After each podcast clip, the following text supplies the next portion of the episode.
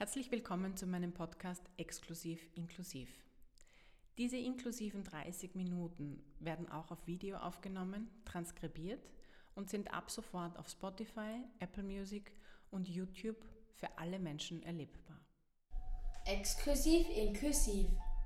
Der Podcast von meiner Mama Fiona Fiedler.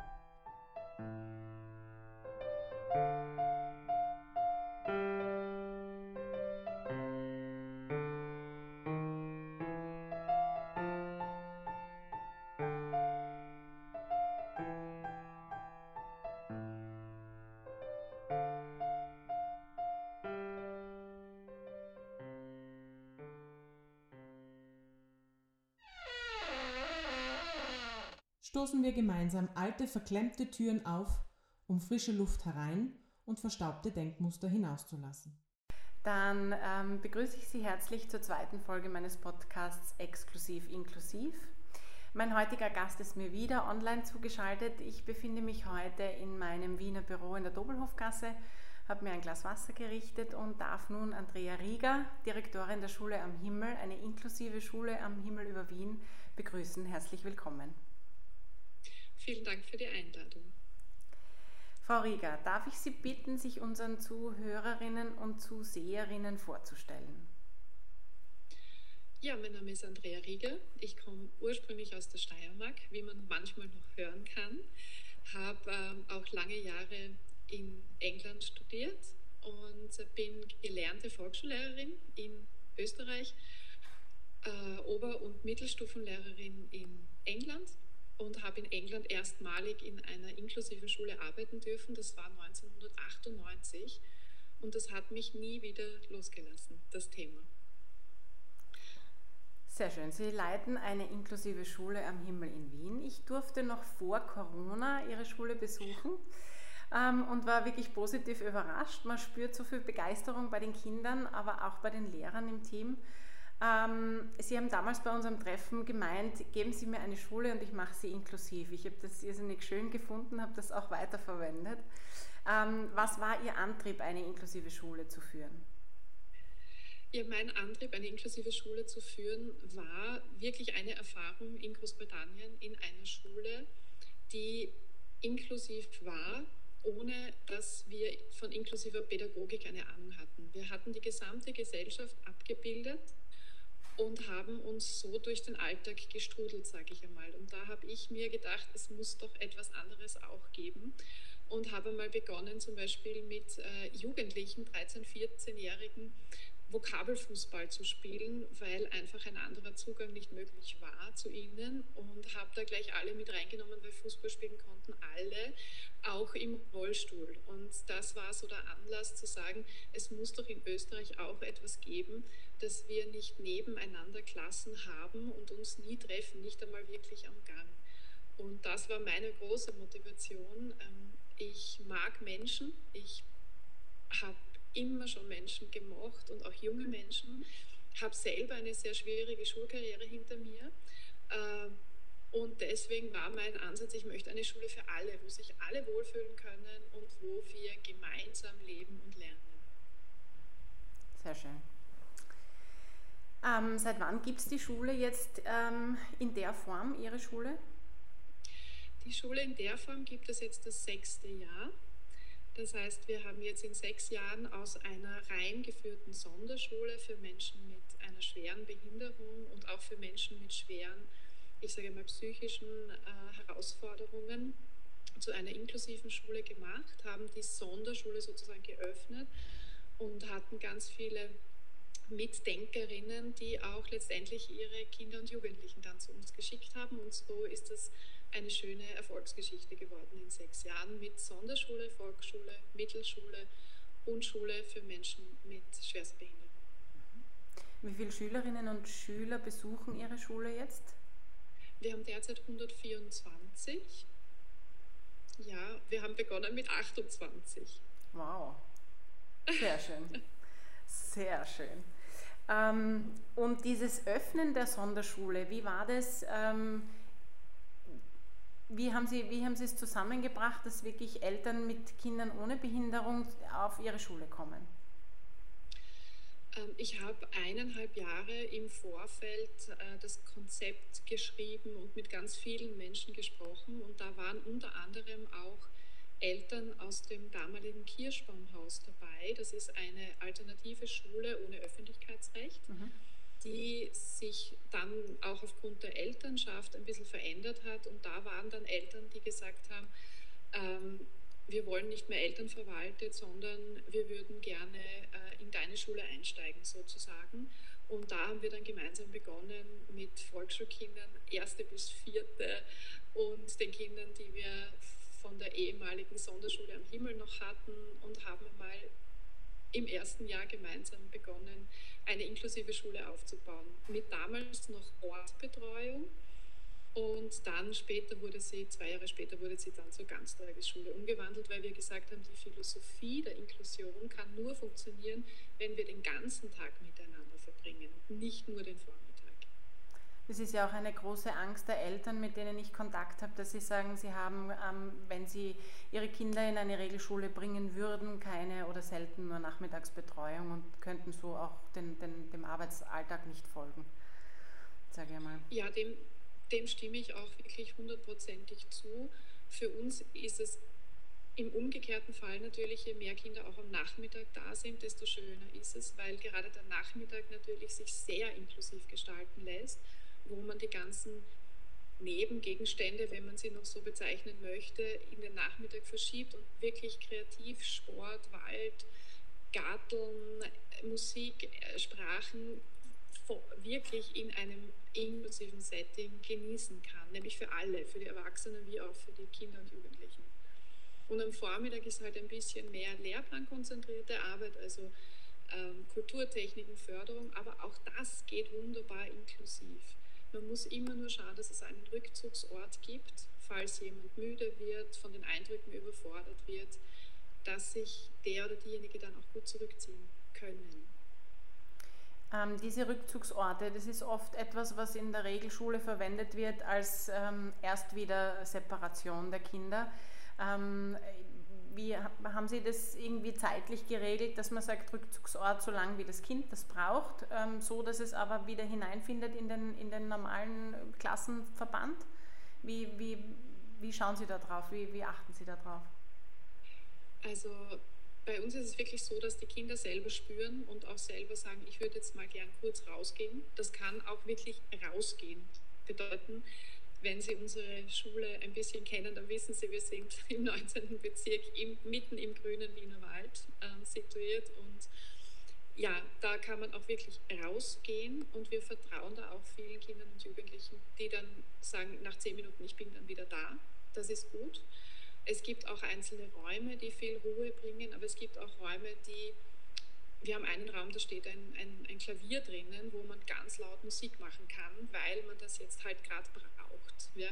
Und oft werden die Kinder begleitet, ja, weil das notwendig ist, dass wir sie begleiten und weil sie das auch gerne möchten.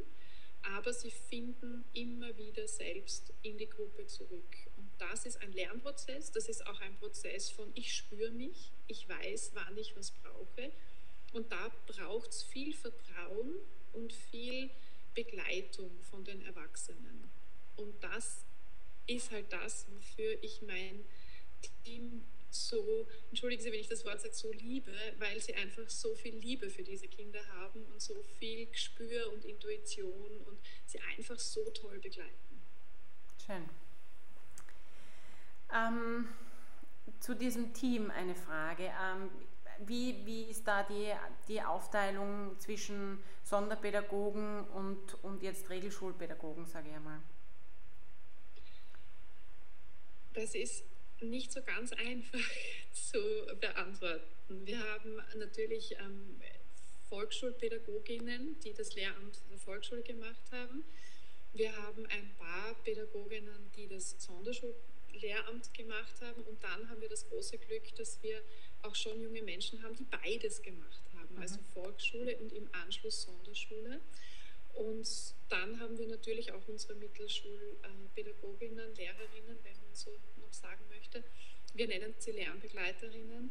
Und das Spannende ist bei uns, dass auch schulartenübergreifend gearbeitet wird. Also ich habe Volksschul- Kolleginnen, die ganz wunderbar in den Sonderschulgruppen arbeiten. Und da das bei uns so fließend ist und jeder und jeder jeden kennt, kann ich es jetzt gar nicht sagen. Ich meine, ich kann jetzt sagen, wir haben zehn Volksschulpädagoginnen und zehn Sonderschulpädagoginnen und fünf Mittelschulpädagoginnen, könnte ich jetzt sagen, aber bei uns verschwimmt das halt und sie machen sehr viele Zusatzausbildungen auch, wo man dann sowieso beides in einem Paket bekommt. Das ist ja, glaube ich, auch ein, ein, ein Schlüssel dazu, dass man sagt, wenn man jetzt äh, unser Schulsystem wirklich in ein inklusives Schulsystem bringen kann, braucht es natürlich ordentlich Fort- und Weiterbildung für bestehende Lehrer, die jetzt keinen sonderpädagogischen, keine sonderpädagogische Ausbildung haben. Genau, also es geht weniger darum, was die Grundausbildung ist. Es geht sehr viel um die Intuition, es geht sehr viel um den Zugang zum jungen Menschen. Und da kommen meine Erwachsenen erst langsam drauf, dass sie vielleicht auch sogar die falsche Grundausbildung gemacht haben. Aber das macht ja nichts, weil man lernt von den anderen im Team und man bildet sich weiter. Und da stimme ich Ihnen zu, da braucht es ganz viel. Und da gibt es noch ein bisschen zu wenig, meiner Meinung nach. Ähm, wie sehen Sie da die, die Bereitschaft ähm, in der Lehrerschaft jetzt grob in, in, auf Österreich umgewälzt? Ähm, ist die Bereitschaft da zu einem inklusiven System von der, von der Lehrerseite? Ähm, nein, ich sehe es nicht und zwar aus dem Grund, weil ich glaube, dass die Kolleginnen und Kollegen gar nicht die Chance haben, sich inklusive Settings anzuschauen. Ich glaube, es sind sehr viele Ängste da, die die Kolleginnen daran hindern, zu sagen, ja, ich möchte das. Äh, sowohl auf der Seite der Sonderpädagoginnen, die ja in einem gut etablierten System arbeiten, die ja sehr, sehr äh, viel in dieses System hineingeben, auch an Eigeninitiative, aber auch natürlich von Seiten der Volksschulpädagoginnen, wo wir sagen, da sind Ängste da, ich bin auf das nicht vorbereitet, ich weiß nicht genau, wie kann ich mit Inklusion umgehen. Und ich glaube, nein, die Bereitschaft ist momentan nicht so hoch, wie ich es mir wünschen würde. Aber ja, sie könnte höher sein, wenn wir mehr Beispiele hätten, die wir auch herzeigen und wo wir sagen, Leute, schaut, es kann funktionieren und du brauchst dich als Mensch und nicht ganz viele unterschiedliche Ausbildungen. Mhm. Ähm, Habe ich das richtig verstanden, dass auch von der Sonderpädagogenseite ähm, Ängste da sind, in, einen, in ein inklusives Setting zu wechseln? Ja, das habe ich auch bemerkt bei den Sonderpädagoginnen, die sozusagen vom alten Himmelssystem äh, zu uns gekommen sind oder geblieben sind in dem Fall. Weil es ist schon ein Unterschied, wenn ich in einem Bereich sehr lange gearbeitet habe, in dem ich mich sehr wohl gefühlt habe, den ich auch sehr gut kenne und dann plötzlich mit ganz vielen anderen Kindern ähm, konfrontiert bin, die andere Bedürfnisse haben. Und Sie dürfen sich das auch so vorstellen, man hat vielleicht eine Gruppe von 10, 12 jungen Menschen mit Lernverzögerungen, individuellen Herausforderungen und plötzlich hat man 30 Kleine, die herumwuseln, ja, die hinterfragen, was man alles macht und wieso tut man das und plötzlich ist da die Dynamik drinnen und das kann schon auch überfordern. Mhm. Wie, groß, wie groß sind Ihre Klassen? Also wie viele Schüler sind in einem Klassenverband? Ja, das ist immer die Frage. Also wir haben Klassen, wir haben eine Mittelschulklasse, das sind 36 dann haben wir Volksschulklassengruppen, da sind so um die 20, 23 drinnen. Und wir haben aber auch kleinere Gruppen, wo zwischen elf und vielleicht sechs Kinder eine Heimat oder eine Basis finden. Das hängt ganz davon ab, wie die Kinder und Jugendlichen sich wohlfühlen, wie sie die beste Umgebung finden, in der sie sich selber weiterentwickeln können und wo sie sich wirklich auch einlassen können. Was wir aber haben, ist, dass wir individuelle Stundenpläne haben, dass wir in eine große oder eine kleine Gruppe für eine gewisse Zeit wechseln. Das ist ganz klar definiert.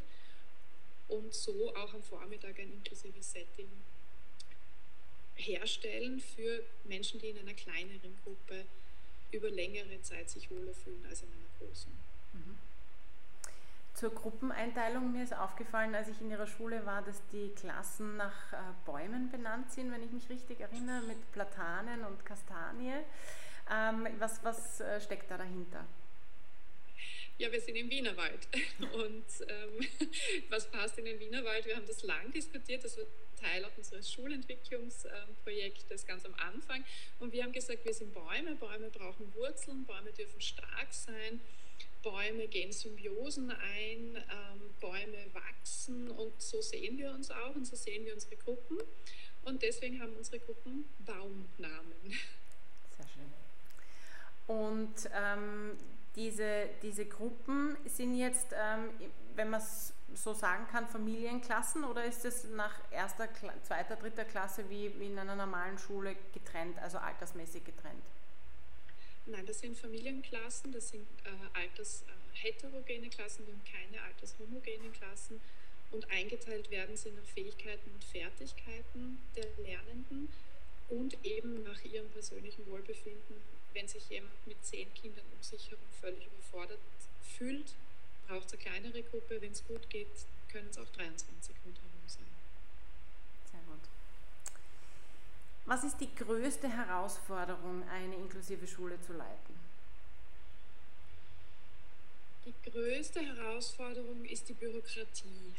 Ähm, wir haben ja sehr, also wir haben einen Rahmenlehrplan, wir haben äh, Jahresabschlüsse, das kommt halt der Entwicklung und dem Lernen von Kindern nicht besonders entgegen. Das sind Dinge, die aufgeschrieben wurden, die uns auch gute Richtlinien geben, uns aber auch eingrenzen. Und auch äh, die Einteilung oder die, diese äh, sonderpädagogischen Förderbedarfe zum Beispiel, die ähm, ich sehr hinterfrage, die, dies, das sehe ich als größte Herausforderung diesen Dingen umzugehen.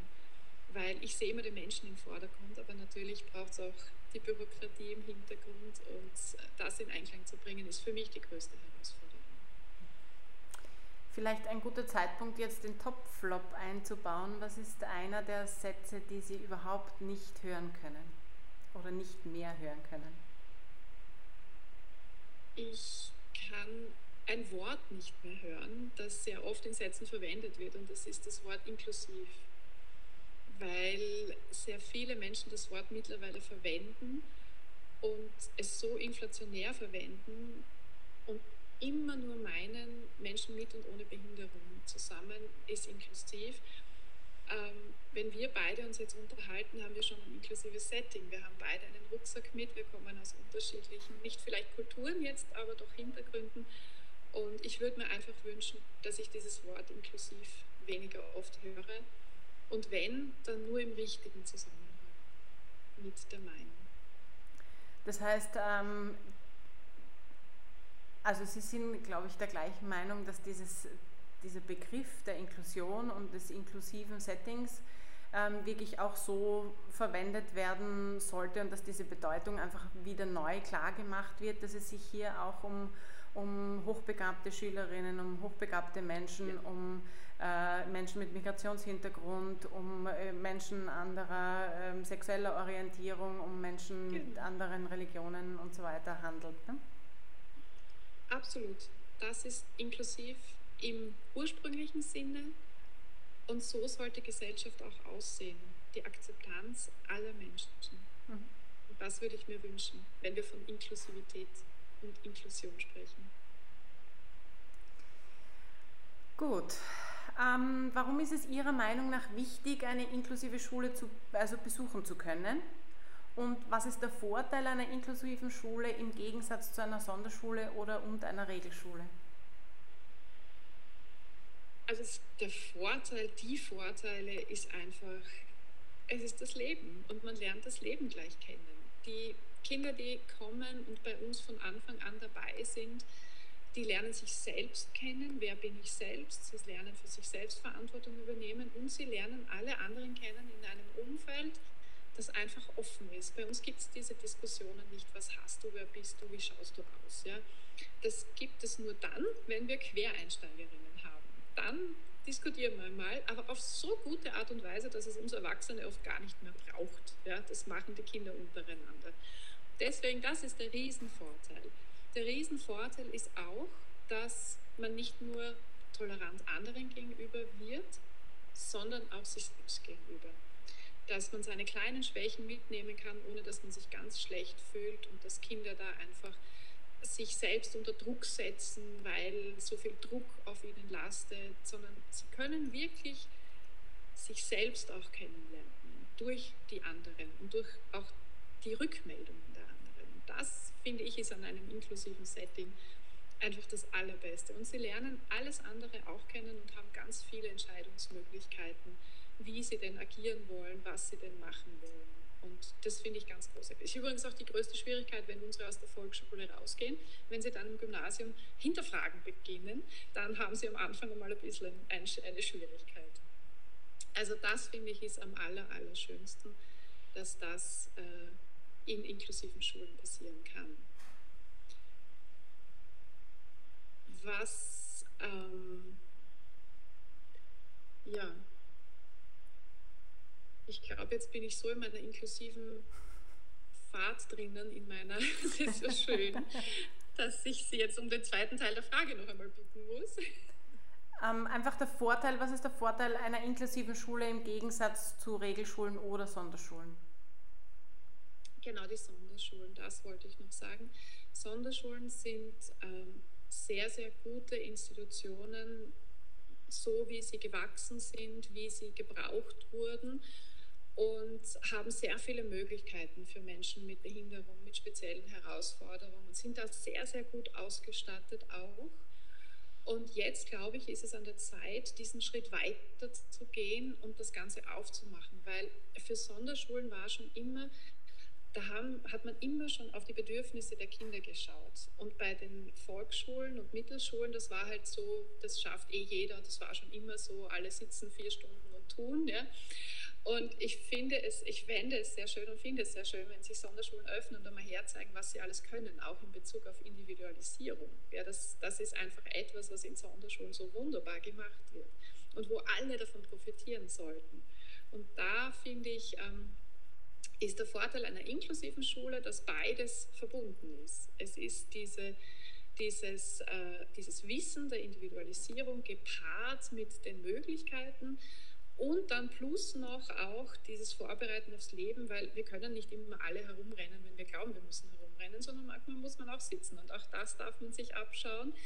Und manchmal ist es an der Zeit zu sagen, ich bin jetzt genug gesessen, ich renne jetzt. Und ich glaube, das ist so ein Bild, das wir in der inklusiven Schule haben. Dieses Spüren, wann geht was. Und das kann man am besten lernen, wenn man die beiden Systeme kombiniert. Mhm. Gut, ähm, wo sind dann die größten Hürden, wenn man eine Regelschule zu einer inklusiven Schule machen möchte?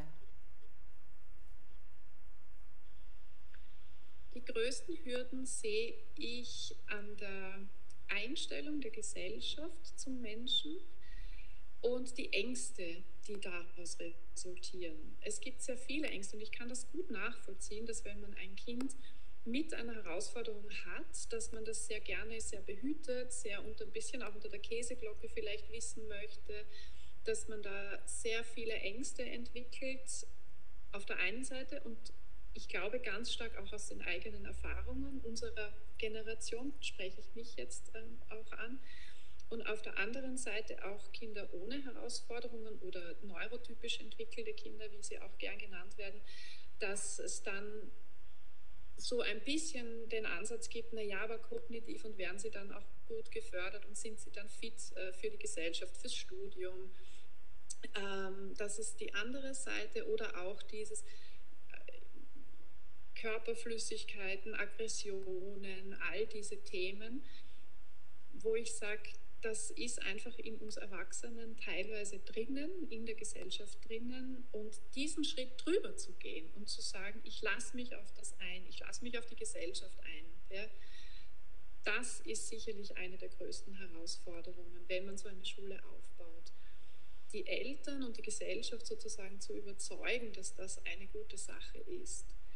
Und der zweite ganz große Punkt ist, dass wir Menschen brauchen, die so ein System tragen ohne mein Team wäre ich gar nichts und mein Team ist wunderbar und lässt sich auf all das ein und kommt mit neuen Ideen und scheitert auch manchmal. Wir sind hier am Himmel, nicht im Himmel. Ja. Wir scheitern, wir haben das Leben hier und das ist schön. Und dann den nächsten Schritt wieder. Das sind sicher die beiden größten Herausforderungen für inklusive Schulen, wenn man sie aufbaut. Mhm. Gut, aber das Scheitern gehört ja zum Leben dazu. Also das ist ja ein, ein, äh, doch sehr wichtiger Bestandteil, denke ich mir, einen, einen ähm, Fehler zu machen und daraus zu lernen. Wichtig ist, dass man daraus lernt, wenn man, wenn man gestolpert ist, dass man sich wieder aufrichtet und weitergeht, ne? wie es so schön genau. heißt. Gut, ähm, um diesen Herausforderungen zu trotzen und die Leute ähm, zu motivieren, vielleicht anders zu denken und, und ähm, inklusiver zu denken, ähm, was ist da Ihre Vision auf dem Weg in ein inklusives Österreich? Meine Vision ist ganz klar, Elementarpädagogik, alle Ausbildungen, die wir haben, die mit jungen Menschen zu tun haben, müssen inklusiv werden. Sie müssen die Menschen darauf vorbereiten, dass wir eine inklusive Gesellschaft sind. Wir müssen den zukünftigen Pädagoginnen, ganz egal mit welcher, Arbeits-, äh, mit welcher Altersgruppe sie arbeiten wollen, mitteilen, es ist gut, dass jemand anders ist. Es ist gut, dass wir alle voneinander lernen können. Und die Theorie ist toll, aber die Praxis ist einfach das Allerbeste und daraus sollten wir gemeinsam durchgehen. Und das sollte beginnen mit der Elementarpädagogik, die ja so wertvoll und so wichtig ist und sollte sich dann durchziehen bis hinauf zur Matura oder womit wir irgendwann einmal abschließen werden. Und das ist für mich, das ist meine Vision, dass Kinder in ihrem Tempo lernen können, dass sie sich entwickeln können, dass wir sie begleiten, ihnen die Wege zeigen, wie man über einen Stein drüber kommt oder vorbeirennt, keine Ahnung. Oder stehen bleibt davor und sich etwas über. Ich weiß es nicht. Ja? Das wäre meine Vision. Das brauchen wir. Wunderbar. Hm. Gut. Ähm, was mich noch interessiert, Sie haben vorher gesprochen von den Eltern, die äh, natürlich Bedenken haben, ähm, in, in, ja, ihre Kinder in inklusive Schulen zu geben, aus beider Seiten äh, Schwierigkeiten, schwierigen Situationen heraus. Ähm, mit welchen Vorurteilen sind Sie am meisten konfrontiert, wenn es um inklusive Schulen geht? Das sicher vorrangigste Vorurteil ist, in einer inklusiven Schule lernt man nichts oder zu wenig. Mhm. Da geht es um die Erfüllung des Lehrplans, um das sehr gut am Ende des Jahres. Das ist sicher das größte Vorurteil. Deswegen nehmen wir auch an allen internationalen und nationalen Tests teil, um zu beweisen, das ist nicht so. Und unsere Kinder freuen sich auf diese Tests, weil die sind sie nämlich nicht gewohnt. Die schreiben auch gern Schularbeiten, weil sie beweisen dürfen, was sie können. Mhm. Ja, es ist eine deswegen, Herangehensweise, ne? wie man wie man es den Kindern beibringt. Also ich mache das mit meinem Sohn auch immer, wo ich sage, schau, es ist ja nur eine Momentaufnahme, eine Schularbeit oder ein Test. Das ist ja jetzt nicht der Weltuntergang, weil die Kinder alle so viel Angst haben vor, vor Schularbeiten oder vor Prüfungssituationen. Und es ist halt genau. einfach, das muss man ein bisschen, ja, bisschen lockerer sehen, schon sich vorbereiten drauf und was tun dafür, aber trotzdem, ja. Okay. Ähm, was mich noch interessiert, ist die Corona-Situation im Augenblick. Wie hat da Ihre Schule diese Lockdown-Phasen gemeistert? Wie war das für Sie oben?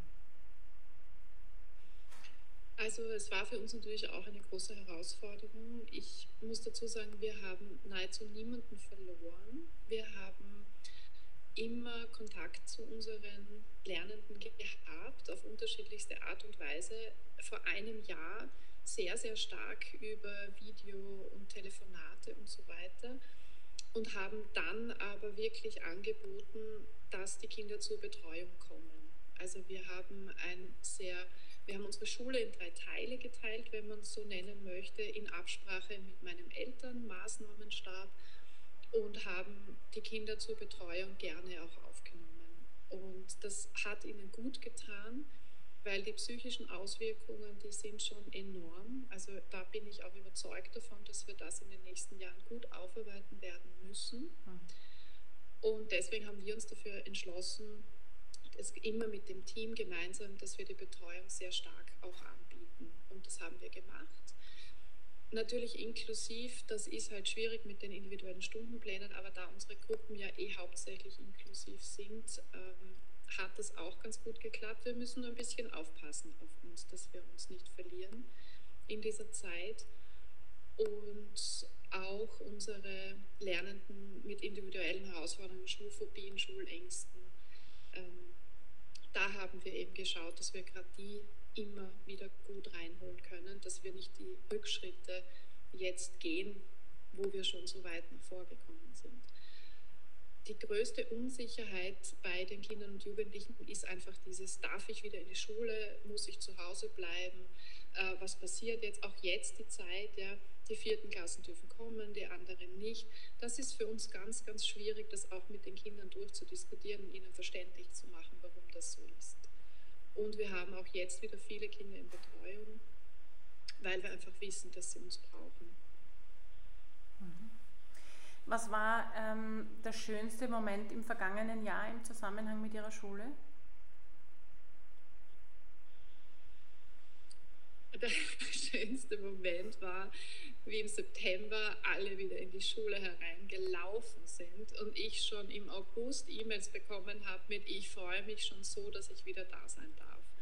Und diese Öffnung des Schulgebäudes, wir hatten ja eine ganz eine, eine spezielle Situation. Wir hatten ein neues Schulgebäude und dann kam der Lockdown. Ja, und die Kinder konnten dieses neue Schulgebäude nicht einmal richtig genießen. Und diese Freude dann, wie sie gekommen sind, das war schon sehr, sehr schön. Zaubert mir eine Gänsehaut. ja, das war. Schön, schön, schön. Ähm, Gibt es noch etwas, was Sie, was Sie noch loswerden möchten, ähm, worüber wir noch nicht gesprochen haben, was Ihnen wichtig ist, dass unsere Zuhörer und Zuseherinnen das wissen?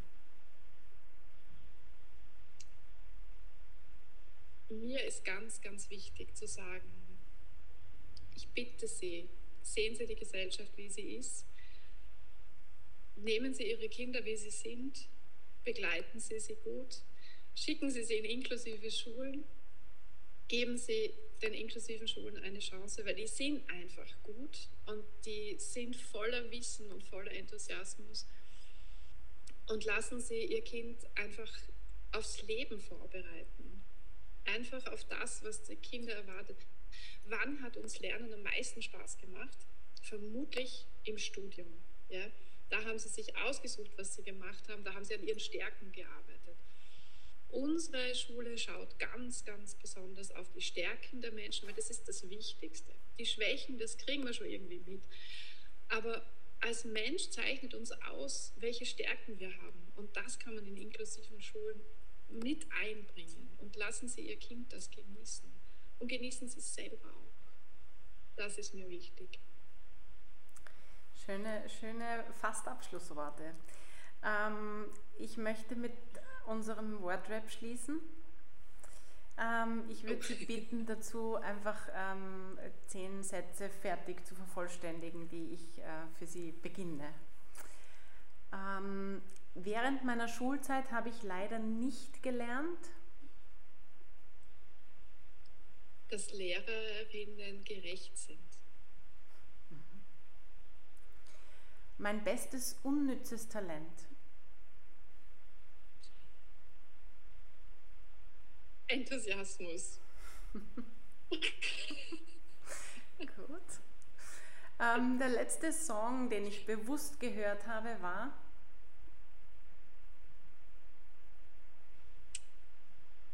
Ähm, hörst das nicht? In welcher Version? In beiden Versionen, von Hubert von Geusern und von Ina Regen. Schön. In zehn Jahren möchte ich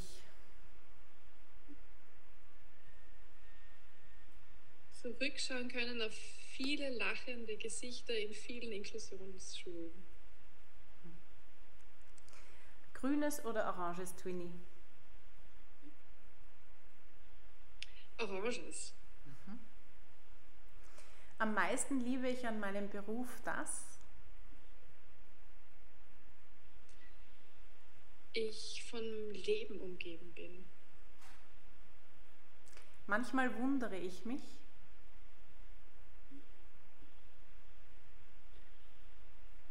über das Wissen über die Welt von jungen Menschen. Nach dieser Podcast-Aufnahme werde ich sofort meinen Sohn in die Arme schließen und ihm dafür danken, dass er eine halbe Stunde lang nicht gelacht hat. Sehr gut. Am liebsten esse ich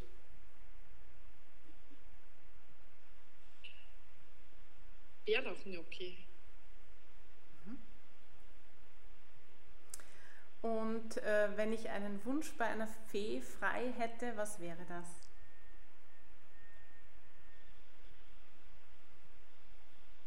Dann hätte ich gerne die Möglichkeit, in Wien noch fünf inklusive Schulen aufzubauen. Super. Vielen lieben Dank, Frau Rieger.